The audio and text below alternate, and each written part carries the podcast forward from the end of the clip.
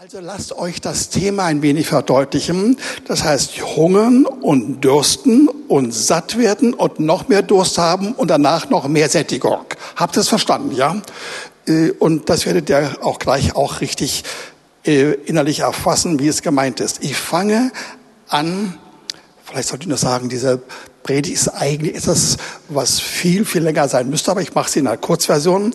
Ich fange an mit Johannes 4, Vers 14 ein Wort, das wir in den letzten Wochen mehrfach schon gehört haben. Da lesen wir, wie Jesus zu der Frau am Jakobsbrunnen sprach, als sie auf dem Weg durch Samaria nach Galiläa waren und er von der Frau Wasser erwartete am, am Brunnen her und darauf sagte er nun Folgendes, wer aber von diesem Wasser trinkt, damit meint Jesus das Wasser, das ich ihm gebe, das ich ihm gegeben werde, da, der wird in Ewigkeit nicht dürsten, sondern das Wasser, das ich ihm geben werde, wird in ihm zur Quelle werden, das bis ins ewige Leben quillt. Das heißt, ihr Lieben, dieses Wasser, von dem hier die Rede ist, hat zwei Anteile. Einmal das Wasser, das Jesus direkt gibt. Und das ist nicht ein, ein normales äh, Wasser im Sinne von H2O, sondern das ist sein Wort und das Angebot des Heils mit ewigem Leben. Und das andere Wasser, was dazu kommt, was nicht identisch ist damit, aber was unbedingt dazu gehört, ist das Wasser, äh, das wir erleben wollen und sollen im Rahmen einer Quelle, die in uns entsteht, nachdem wir Jesus angenommen haben und dann anschließend den Heiligen Geist eingeladen haben und er zu uns kommt. Dann haben wir, indem er zu uns kommt, nicht nur einmal Wasser bekommen, sondern dann entsteht in uns eine Quelle, die ständig fließt. Und zwar hinein bis ins ewige Leben. Das, ihr Lieben, ist also das Prinzip. Und das müssen wir erfassen. Jesus bringt uns das ewige Heil mit Vergebung, mit einem Vater im Himmel, mit äh, ewigem Leben und vielen Einzelheiten. Aber all das, was anschließend auf dieser Erde erfolgt, durch den Heiligen Geist, das ist das, was dann auf dieser Erde uns begeistert, erfreuen soll, verändern soll, andere heranziehen sollen zum Herrn. All das macht der Heilige Geist. Nun möchte ich ein zweites Wort dazu bringen, und zwar aus Matthäus 5, Vers 6. Glückselig sind, die da hungern und dürsten nach der Gerechtigkeit, denn sie sollen satt werden. Ihr Lieben, da müssen wir, wie ich bereits dargestellt, auf diese beiden Unterschiede achten. Jesus bringt einmalig für denjenigen, der dieses Heil ergreift, einmalig sein Wasser, das ewige Leben und danach, wenn wir die Einladung angenommen haben, bekommen wir vom Heiligen Geist mehr Wasser, und zwar im Sinne von einer Quelle. Und ihr Lieben, insofern ist dieses Wort kein Widerspruch zu dem, was ich gerade eben euch genannt hatte. Es wird mich dort gesagt werden, äh, dass wir nicht, dass wir dürsten sollen nach Gerechtigkeit und dann satt werden wirklich satt werden. Und davor wird uns gesagt, dass wir nicht dürsten sollen. Also dieser Unterschied, den müssen wir erkennen. Das ist kein Widerspruch. Der Herr ist sehr, sehr klar, sehr präzise. Und nun müssen wir fragen, wie ist das mit den Strömen von lebendigem Wasser. Das ist also eine Parallelstelle zu Johannes 4. Und zwar lesen wir in Johannes 7 dieselben Worte mit einer leicht veränderten Aussage ab Vers 37. Aber am letzten, dem großen Tag des Festes stand Jesus auf und rief und sprach, wem wenn jemand dürstet, der komme zu mir und trinke. Wer an mich glaubt, wie die Schrift sagt, aus seinem Leibe werden Ströme lebendigen Wassers fließen. Das sagt er aber von dem Geist, den die empfangen sollten, welche an ihn glauben, denn der Heilige Geist war noch nicht da, weil Jesus noch nicht verherrlicht war. Ihr Lieben, hier wird uns gesagt, dass Ströme lebendigen Wassers fließen sollen. Das heißt also, die Quelle, die in uns, hinein, in uns hineinkommt, der Heilige Geist, der produziert, wenn ich es mal so sagen darf, nicht ständig neues göttliches Wasser, nämlich Wasser von ihm selbst, Heiliger Geist, sondern dieses Wasser kommt so stark rüber oder erfüllt uns so sehr, dass es aus uns herausfließt und zwar in Strömen, in Strömen sogar aus unserem Leib. Und daraufhin meine Frage, meine ganz praktische Frage. Wie kommen wir dahin, dass wir das erleben? Wir wollen doch erleben, wie Ströme lebendigen Wassers fließen. Für uns selbst und für andere, dass andere erfreut werden, dass andere hingezogen werden in die Ewigkeit und dass wir wirklich die Kräfte des Heiligen Geistes erleben. Das ist die Frage. Und wenn wir diese Frage untersuchen, dann bekommen wir vom Worte Gottes einen sonderbaren Aufschluss. Und das will ich anhand von zwei kurzen Worten auch noch euch verdeutlichen. Matthäus 5, Vers 3. Glückselig sind die da geistlich Armen, denn ihnen gehört das Himmelreich.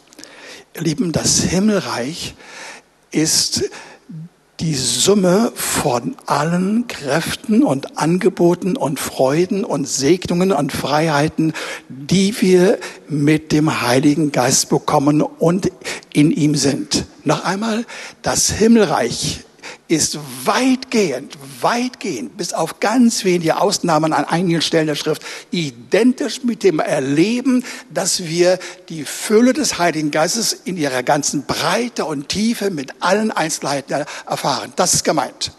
Und nun sagt Jesus, achtet darauf, wenn wir dahin wollen, wenn das unser Wunsch heute ist, ja, dass wir es erleben, dann sagt der Herr, dann müssen wir geistlich arm werden und erleben, dass wir es schon sind. Und indem wir das bei uns wahrnehmen und feststellen, werden wir glückselig. Ihr Lieben, lasst euch einmal diese bekannten Worte so richtig gegenüber äh, die Zunge laufen. Äh, der Herr sagt jedem Einzelnen von uns, wir können erleben, wie die Menge von göttlichen Kräften vom Heiligen Geist, wirklich vom ihm, nicht direkt durch Jesus, sondern in diesem Fall wirklich vom Heiligen Geist über uns kommen und rausgehen, sofern wir den Mut haben einzugestehen, ich bin arm, ich bin elendig, ich bin bedürftig, das registrieren, mit Wahrheit registrieren und das zum Herrn bringen und dann erleben, wie der Heilige Geist daraufhin seine Quellen so öffnet uns, dass es mehr ist, als wir selbst brauchen, sondern es fließt hinaus in unsere Umgebung. Dasselbe, mit anderen Worten, finden wir direkt in dem Vers danach, Matthäus 5, Vers 4. Glückselig sind die Trauernden, denn sie sollen getröstet werden.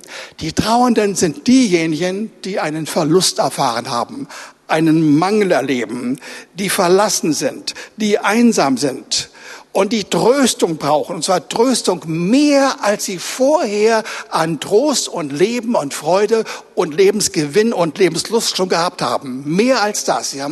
Aber dazu brauchen wir diese Durchgangserfahrung dieses Erleben, dass der Herr trösten darf, weil wir sagen, ja, ich brauche das unbedingt. Was ich bei mir habe, reicht noch nicht aus. Das will er hören. Es reicht nicht aus. Und das sagt er jedem von uns heute Abend, ja. Wenn wir wirklich erfahren wollen, wie die Kräfte des Heiligen Geistes in uns freigesetzt werden, und zwar in dem Sinne, dass sie uns selbst erfüllen, uns selbst bewegen, uns Freude bereiten, Frieden geben, Dinge in unserem Leben verändern und darüber hinaus, dass wir merken, dass diese Kräfte dann hinströmen zu anderen, die das auch brauchen. Wenn wir all das erleben wollen, müssen wir durch dieses Durchgangsstadium hindurch. Nächste Frage, warum ist das so? Die Antwort ist folgende, ihr Lieben.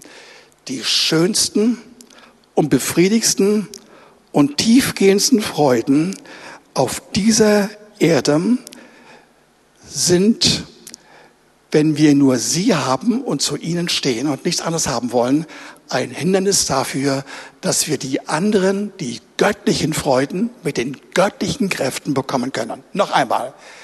Wenn wir zufrieden sind mit dem, was wir gerade jetzt sind und haben und können, mit der Ausstattung an Einsichten, Lebensstil, Kräften und so weiter, wenn wir damit zufrieden sind, auch wenn wir meinen, es sei recht gut, ja, Vielleicht, weil wir sagen, ich bin ja ein wiedergeborener, geisterfüllter Christ. Wenn wir damit zufrieden sind, ist das das Stopp, das Ende von dem, was er vorhatte, nämlich, dass er uns weiterführen will zu den Strömen lebendigen Wassers aus uns heraus. Und deswegen brauchen wir Hunger und Durst. Und zwar nach der Gerechtigkeit wirklich nach der Gerechtigkeit. Das Wort in Römer 1, Vers 17, was ich vor vielleicht drei Monaten am Sonntagvormittag einmal ziemlich breit ausgeführt hatte, sagt uns, die Gerechtigkeit Gottes wird aus Glauben geoffenbart, und zwar um dann mehr Glauben zu bekommen, aus Glauben zum Glauben. Und dann geht es weiter. Der Gerechte wird aus Glauben leben. Hört, wir sollen nicht nur einmal gerecht geworden sein im Sinne eines Status, den wir dann haben, sondern dann soll es weitergehen. Immer mehr, immer intensiver, immer mehr, immer mehr Gerechtigkeit, immer intensivere Formen und äh, Erscheinungsformen und Möglichkeiten, die Gerechtigkeit zu erleben, zu genießen und weiterzureichen. Das ist gemeint. Und dahinter, ihr Lieben, steht dieser entscheidende Punkt. All das, was wir haben aus den Qualitäten und Kontingenten unseres alten Lebens, ihr Lieben, ist in letzter Hinsicht gemessen an dem, was der Heilige Geist uns geben will, eigentlich minderwertig. Und wenn wir in diesem alten Zustand sind und sagen, es geht mir ganz gut und wollen den Heiligen Geist einfach einladen, quasi das, was wir meinen an Wohlbehagen und Wohlbefinden zu verlängern, dann macht der Heilige Geist so nicht mit. Er ist ein eifersüchtiger Gott, Geist, der all das äh, von sich aus tun will.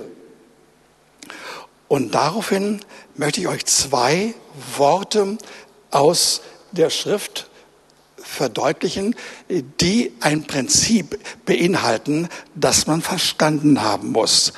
Der Herr kommt so sehr aus Schwierigkeiten, Nöten und Problemen von uns her, um dann uns zu segnen, dass er ein Freund der Wüste ist.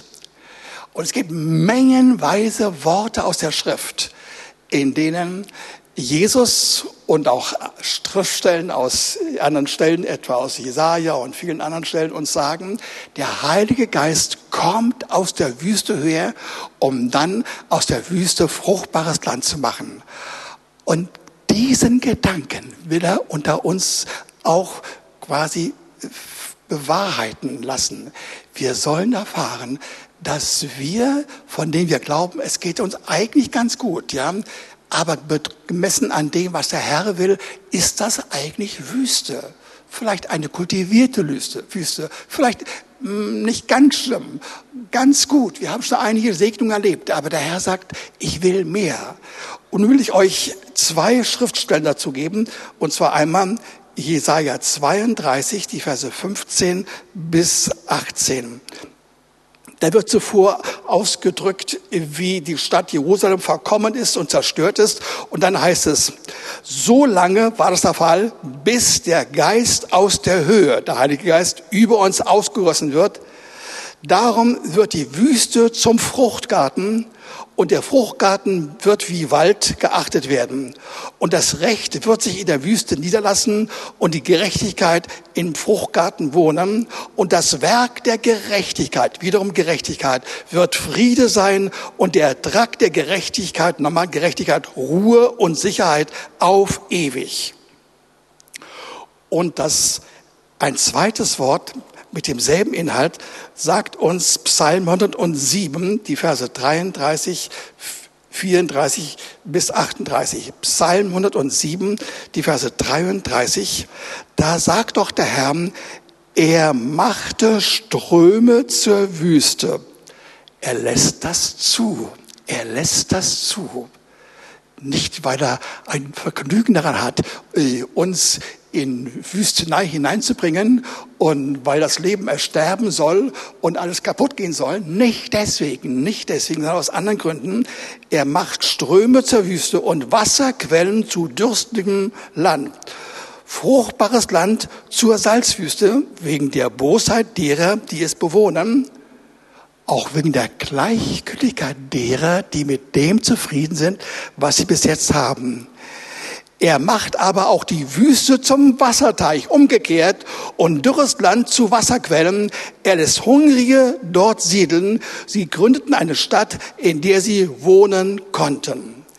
Ihr Lieben, das besondere Prinzip, was ich euch heute sagen möchte, was nicht so ein, ein komisches Prinzip irgendwo am Rande des Lebens, sondern das ist die Mitte, um herauszufinden und herauszu, zu erleben, wie die Kräfte Gottes durch den Heiligen Geist ja, in uns überhand nehmen, unser Leben bereichern und unsere Umgebung. All das hat damit zu tun, dass wir ein Durchgangsstadium durchschreiten müssen und merken, da gibt es Mangel, da gibt es Bedürfnis, da gibt es Not, da ist Trauer, eine Trauer, die vielleicht irgendwie zugedeckt ist, ja, die ich gar nicht richtig re registrieren möchte, die ich am liebsten gar nicht wahrhaben möchte. Da gibt es Schwierigkeiten, da gibt es viele, viele Mängel, ja. Und der Herr sagt, nimm das wahr, sag es sich dir selbst, ja, und komm zu mir, denn mein Heiliger Geist wartet darauf, um dann aus Dürren, aus Wüste, aus Steppen einen Fruchtgarten, einen wunderbaren Garten mit allem drum und dran zu machen. Und das alles fließt hinein, ihr Lieben, in ein euch wohlbekanntes Wort, bei dem die Reihenfolge und die Priorität entscheidend ist. Ja? Hört es, als ob ihr es zum ersten Mal hört. Ich lese ein Wort vor aus Matthäus 6, 33. Trachtet nach dem Reiche Gottes. Trachten heißt sehnen, verlangen, hungern und dürsten mit allem drum und dran, trachtet danach und dann nach dem Reiche Gottes. Ich wiederhole mich, ja. Das Reich Gottes ist die Menge und Fülle und Tiefe und Breite von allen göttlichen Segnungen durch den Heiligen Geist hier auf dieser Erde. Noch einmal. Die, das Reich Gottes ist die Menge von Kräften und Segnen und Tiefen und Freuden für uns und für andere hier auf dieser Erde durch den Heiligen Geist. Damit das wirklich deutlich wird, das macht Jesus nicht. Jesus hat das alles gewollt, hat das in Gang gesetzt, hat den Heiligen Geist eingeladen, hat sein Leben, sein Leiden, seine Lehre uns gegeben, ist in den Himmel gefahren, um dann den Heiligen Geist herunterzusenden, dass er das ganze Programm praktisch vollzieht. Habt ihr das verstanden? Habt ihr das verstanden? Wer hat es verstanden? Hand hoch, ja? Ja, hallo. Sehr schön. Wie ist mit euch, ja? Ja. Ihr Lieben, entschuldigt bitte diese, diese, diese Worte, ja? Es ist mir ganz, ganz wichtig, dass wir an diesen entscheidenden Dingen nicht vorbeigehen. Okay, ich setze den Satz fort, ja? Wir sollen trachten nach seinem Reich und nach seiner Gerechtigkeit. Ihr Lieben, eine Gerechtigkeit, die man nicht nur einmal hat, sondern die wir ununterbrochen genießen und mehr und mehr und mehr haben wollen. Nach, und das zwar zuerst. So wird euch solches alles hinzugefügt werden. Wohnungen, Gnade, Essen, Kleidung, Versorgung und jeder Form von Segnung. All das wird uns nach einer anderen Übersetzung in den Schoß gelegt werden. Ich will ein Beispiel geben. Ich habe mehrere Beispiele, aber ich bringe heute Abend nur eins. Ich erlebe die Realität dieser Worte und der dahinter befindlichen Kräfte und Wahrheiten. Und ich genieße das. Und ich erlebe zwischendurch auch, wie der Heilige Geist mir kommt und sagt, schön, sehr schön. Aber du darfst dich nicht zufrieden geben. Ich habe mehr für dich vor. Ich habe mehr. Wirklich mehr. Und dann genieße ich das. Und heute Nacht ist mir Folgendes widerfahren. Ich bin aufgestanden, wie fast immer, habe mich in mein Büro gesetzt und habe den Herrn angebetet. Und dann sagte der Heilige Geist zu mir, Wolfert, schön, aber es gibt noch mehr. Es gibt noch mehr.